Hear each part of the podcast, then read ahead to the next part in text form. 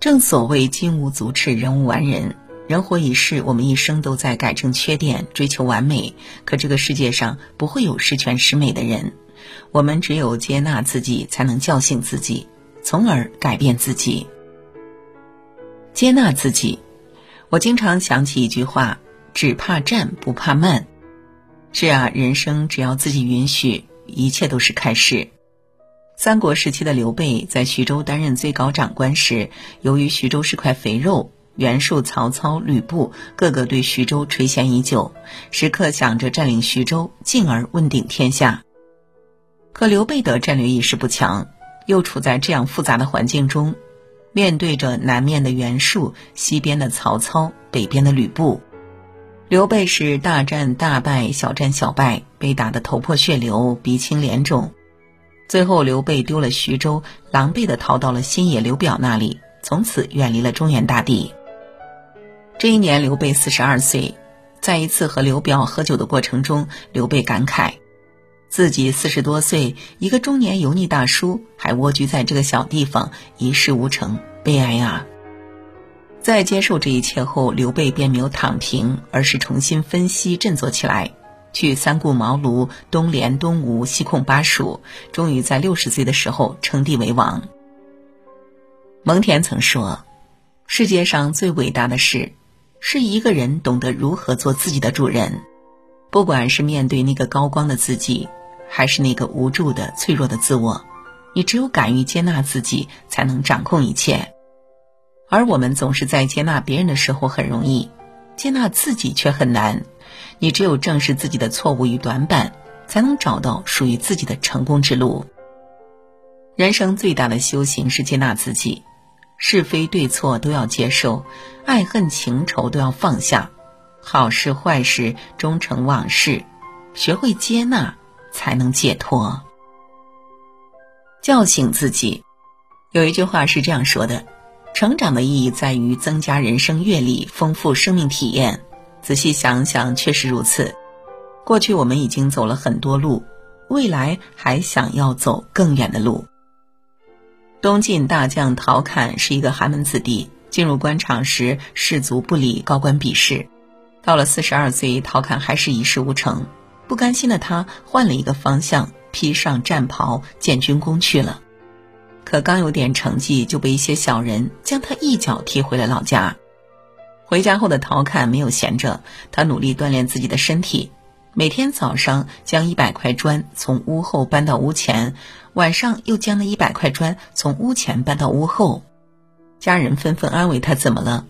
陶侃说：“我不能懈怠，得让自己时刻保持清醒，重新开始。”这一搬就是十年，陶侃从五十七岁搬到了六十七岁，人生七十古来稀。到了这个年龄，陶侃就该给自己准备棺材了。可朝廷遇上叛乱，晋明帝想起了这个能征善战的陶侃，于是有着健康身体的陶侃再一次领兵讨伐。最终，陶侃取得了胜利，也被封为大将军，可以持剑上殿。有句话说得好：“实现理想的人都能够叫醒自己，不沉迷颓废。”我们总以为学习是学生时代的事。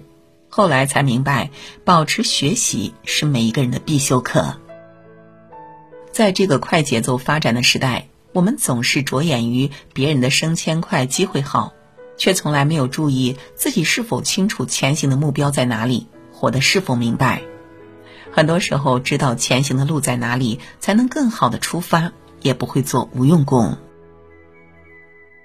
改变自己，特别欣赏一句话。世界上只有两种人，一种是观望者，一种是行动者。大多数人都想改变这个世界，但没人想改变自己。是啊，我们总想着去改变别人，可到最后不是别人改变了，而是自己越看越不顺眼，越来越不舒服。只有改变自己，人生才会越来越顺。在《新唐书·娄师德传》中记载了这样一个故事。说狄仁杰在当上宰相之后，骄傲的不可一世，甚至还排挤他的恩师娄师德，以致娄师德被外放。武则天看不下去了，就问狄仁杰：“娄师德这个人怎么样啊？”狄仁杰说：“他在职期间谨慎守职，其他的我就不知道了。武则天又问：“娄师德会看人吗？”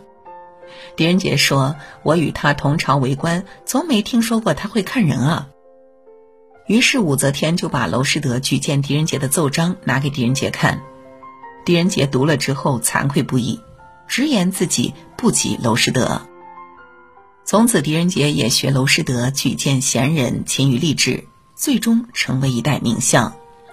孔子曰：“君子求诸己，小人求诸人。”在这个世界上，我们总是站在自己的角度去要求别人。却不知道真正的高手是改变自己。是改变自己是艰难的，但只会难一阵子，不会难一辈子。当你不满意别人时，就是要改变自己时。要知道，人的最高本领不是智，也不是强，而是适，一种适应任何条件的能力。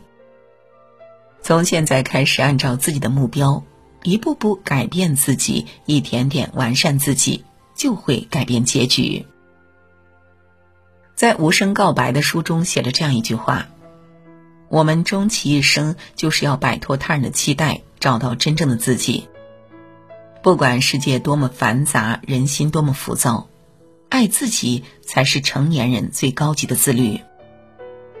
你只有接纳自己，才能完善自己，叫醒自己，才能突破自己，改变自己。”才能成就自己，从而走向幸福。